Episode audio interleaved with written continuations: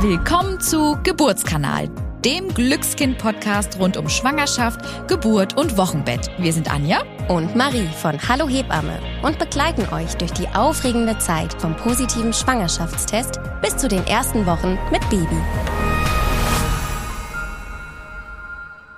Hallo und ein herzliches Willkommen. Ich bin die Anja. Und ich bin die Marie. Und in dieser Folge geht es um die Anzeichen einer Geburt. Also woran erkennt man denn eigentlich, dass es wirklich losgeht? Hier gibt es, ähnlich wie bei der Frage, ob man schwanger ist oder nicht, unsichere und sichere Anzeichen. Und wie wir ja aus einer der früheren Folgen wissen, kommen nur wenige Kinder an ihrem errechneten Entbindungstermin auf die Welt. Es bleibt also spannend zu beobachten, wann die Geburt denn nun wirklich losgeht. So gelten alle Kinder, die drei Wochen vor dem Entbindungstermin und zwei Wochen nach dem Entbindungstermin geboren werden, als termingerecht geboren. Schwangerschaft und Geburt sind eines der wenigen verbliebenen Mysterien in der heutigen Zeit, die einfach passieren. Es ist alles in unserem Alltag planbar. Durch die neueste Technologien, durch die ganzen Kalender, die wir irgendwie auf Smartphones und Co haben, ist irgendwie alles getaktet, unser kompletter Alltag. Aber wann sich nun ein Kind auf den Weg macht, an welchem Datum und vor allem zu welcher Tages- und Nachtzeit, das kann bis heute irgendwie noch nicht vorhergesehen werden und ist ja schön, dass es noch so ist. Ja, finde ich auch. Aber jetzt macht es natürlich vielen Frauen unglaublich schwer, sich darauf manchmal einzulassen. Total. Vor allem, wenn die Uhr so tickt und der Entbindungstermin ja. äh, rückt. Und da ist es für euch einfach wichtig zu wissen, dass wir bis heute noch nicht hundertprozentig genau wissen, was denn die Geburt nun wirklich genau auslöst. Was man aber inzwischen weiß, ist, dass verschiedene mütterliche und auch kindliche Faktoren hier einfach reinspielen. Und es gibt, wie eingangs erwähnt, unsichere Anzeichen und sichere Anzeichen für euch, dass ihr euch darauf einstellen könnt, dass eine Geburt einfach losgeht. Da muss man aber nochmal ganz klar sagen, wenn man wirklich 20 Frauen fragt, welche Anzeichen, Vorboten hattest du denn jetzt, bevor deine Geburt losgegangen ist, da wird man wirklich mit ziemlicher Sicherheit 20 unterschiedliche Antworten bekommen. Und das macht die Sache natürlich vor allen Dingen beim ersten Kind für viele Frauen nicht unbedingt leichter. Genau. Und deshalb starten wir doch mal mit einem unsicheren Anzeichen. Das Ablösen des Schleimfropfs. Während der Schwangerschaft bilden die Drüsen im Kanal der Cervix, also dem Gebärmutterhals, einen sehr, sehr zähen Schleim. Der sogenannte Schleimfropf verhindert nämlich, dass Keime in die Gebärmutter aufsteigen können und bietet somit einen Schutz vor Infektionen. Wann dieser Schleimfropf sich löst, ist sehr unterschiedlich. Das kann Tage bis unmittelbar vor der Geburt geschehen. Während einige Frauen den Abgang genau bemerken, geschieht er bei anderen wiederum völlig unbemerkt. Auch wie er genau aussieht, lässt sich sehr, sehr schwierig vorhersagen. Ebenso tatsächlich das Aussehen, die Konsistenz, die Größe ist hier von Frau zu Frau wirklich immer individuell. Wenn zusätzlich keine weiteren Anzeichen wie Wehen und oder ein Abgang von Flüssigkeiten auftreten, muss man sich nicht an seinem gewählten Geburtsort vorstellen. Und wenn ihr euch jetzt fragt, warum kann Marie das so genau sagen? Wir haben in unserem Leben, können wir wirklich so bestätigen, schon den ein oder anderen Schleimfropf wirklich gezeigt bekommen. Und wie? Dann wurde der eingepackt, in zack, in eine Döschen. Genau, oder in der Binde, schön eingeschlagen. Mhm. Und dann durften wir uns das im Kreissaal immer schön anschauen. Ich finde das wirklich spannend, wie ja, unterschiedlich die aussehen. Und ja. es war wirklich, ne, auch die Farben, die Konsistenz, ja. manches mal ein bisschen flüssiger, manches war richtig so zäh mhm. und so richtig die Schleimig. Farbe ganz anders, also, ja. Aber bevor wir jetzt so sehr abschweifen, würde ich gerne auf ein weiteres unsicheres Anzeichen der Geburt eingehen, nämlich auf das Absenken des Bauches. Und dazu kommt es vor der Geburt, weil das Kind zunehmend Bezug zum Becken aufnimmt, wie wir Hebammen so schön sagen. Das bedeutet, dass der sogenannte vorangehende Teil, also entweder das Köpfchen oder das Becken des Kindes, tiefer in das mütterliche Becken eintritt. Und dadurch senkt sich der Bauch auch von außen deutlich sichtbar ab. Und das ist nicht nur sichtbar, sondern auch für viele Frauen sehr deutlich spürbar. Denn solche Beschwerden, die ja gerade in den letzten Schwangerschaftswochen wirklich zunehmen können, wie zum Beispiel Sodbrennen oder auch Atembeschwerden, werden dadurch häufig schlagartig besser. Und was aber natürlich dann nochmal zunehmen kann, auch wenn man denkt, nee, das kann eigentlich nicht sein, ist, dass das Gefühl, ständig auf die Toilette zu müssen, durch das Absenken des Bauches nochmal zunehmen und mehr werden kann, da das Kind nun vermehrt auf die Harnblase bei euch drücken kann. Und das verstärkt natürlich nochmal dieses Gefühl, ständig Wasser lassen zu müssen.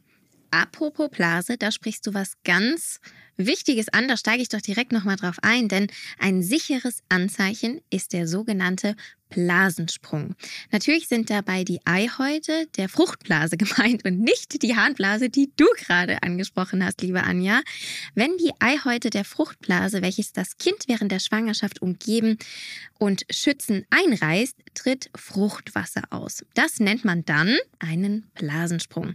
Ob dabei wenig oder viel Fruchtwasser austritt, ist auch sehr individuell und von einigen Faktoren auch nochmal abhängig, nämlich zum Beispiel an welche Stelle die Fruchtblase auch platzt oder zum Beispiel auch inwieweit der kindlich vorangehende Teil schon gut fest im Becken ist oder eben auch nicht. Übrigens muss man hier auch nochmal erwähnen, weil viele tatsächlich immer nochmal denken, wenn jetzt die Blase gesprungen ist und das Fruchtwasser doch vielleicht ein bisschen schwallartiger ausgetreten ist, dass die Kinder ab diesem Zeitpunkt auf dem Trockenen liegen. Und da müssen wir, glaube ich, auch nochmal mit aufräumen, nämlich das stimmt nicht. Es wird ständig Fruchtwasser nachproduziert und die Kinder liegen somit nicht auf dem Trockenen.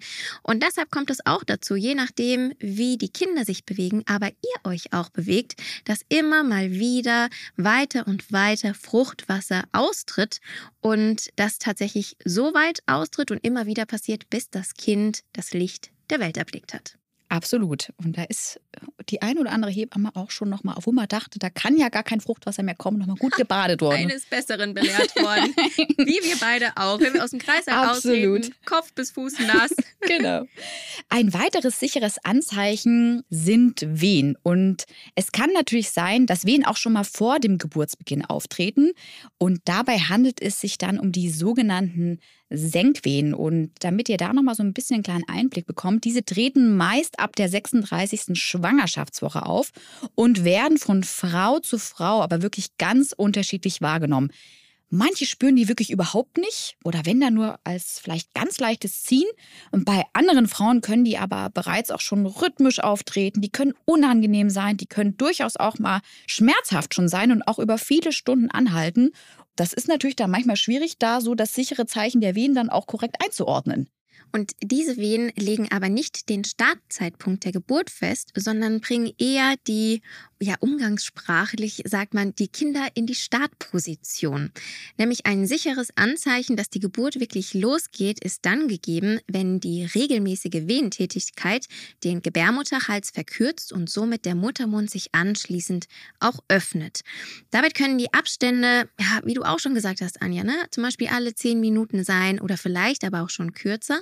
Wenn es richtig losgeht und was auch ganz charakteristisch ist, dass die Abstände dann zunehmend kürzer und kürzer werden, die Intensität der Wehe sich steigert und man wirklich merkt, da gibt es einen Unterschied. Diese Wehen fühlen sich oft etwas anders an als tatsächlich die Senkwehen vielleicht vor eins oder zwei Wochen. Aber das lässt sich ja gerade bei der Geburt des ersten Kindes manchmal wirklich schwierig beurteilen. Sind es jetzt Geburtswehen oder eben nicht? Sind es vielleicht doch auch nur Senkwehen? Ne? Deswegen haben wir an dieser Stelle unseren heutigen Hebammen-Insider für euch. Ihr könnt nämlich ganz einfach zu Hause herausfinden, ob es sich eben in Anführungsstrichen nur um Senkwehen handelt oder ob es sich vielleicht doch schon um Geburtswehen handelt. Und dafür könnt ihr den sogenannten Badewannentrick ausprobieren. Dafür könnt ihr eine Badewanne mit körperwarmem Wasser füllen und euch für 10 bis 15 Minuten darin baden und werden die Wehen darin schwächer bzw. gehen weg, handelt es sich aller Wahrscheinlichkeit nach um Senkwehen. Bleiben sie oder werden vielleicht sogar stärker, ist es in der Regel ein ziemlich sicheres Zeichen, dass die Geburt losgeht. Und für alle Hörer und Hörerinnen, die jetzt vielleicht sagen, oh blöd, würden wir das vielleicht irgendwie gerne mal ausprobieren hier, um das herauszufinden. Wir haben jetzt aber gar keine Badewanne, ist ja nicht unüblich. Dann könnt ihr euch auch für einige Zeit unter die körperwarme Dusche stellen. Und auch hier gilt, gehen die Wehen weg, sind es aller Wahrscheinlichkeit nach Senkwehen, bleiben sie oder werden stärker, handelt es sich mit ziemlicher Sicherheit um Geburtswehen.